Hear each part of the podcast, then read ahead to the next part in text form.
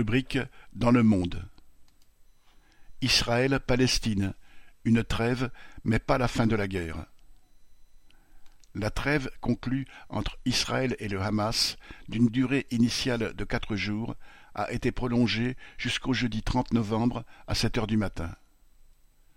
Selon l'accord négocié sous l'égide du Qatar, avec l'appui de l'Égypte et des États-Unis, elle devait permettre l'échange de cinquante otages, exclusivement des femmes et des enfants, contre cent cinquante femmes et mineurs détenus dans les prisons israéliennes, et l'arrivée d'aide humanitaire à Gaza.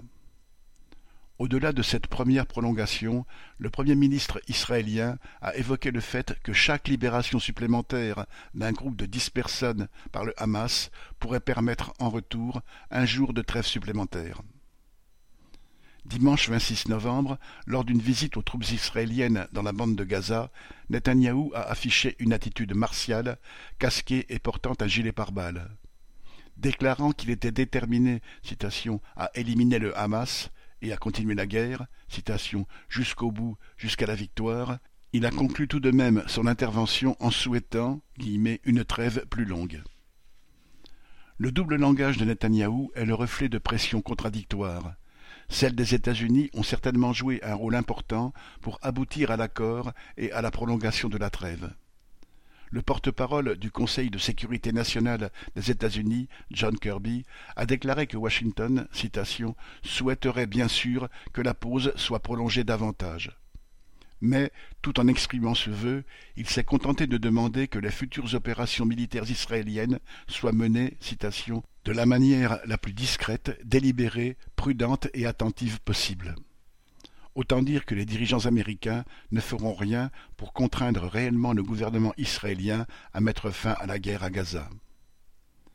Netanyahou subit aussi des pressions venant de sa propre population.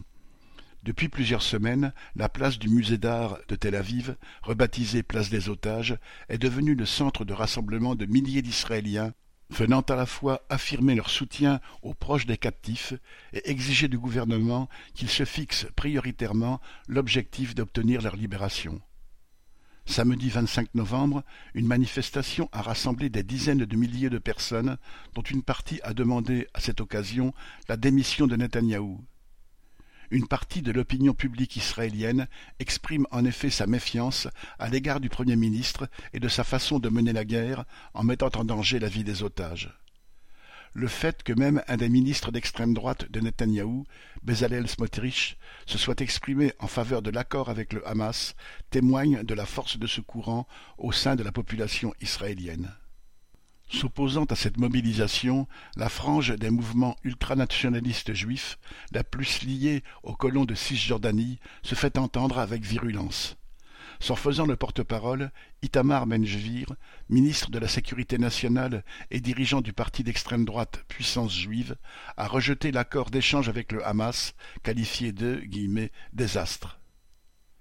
Ces oppositions reflètent l'impasse dans laquelle se retrouve toute la société israélienne du fait des politiques menées par Netanyahou, mais aussi par tous ses prédécesseurs depuis soixante-quinze ans, consistant à nier le droit des Palestiniens à une existence nationale, à les spolier de leurs terres en développant la colonisation, à les humilier par des mesures discriminatoires.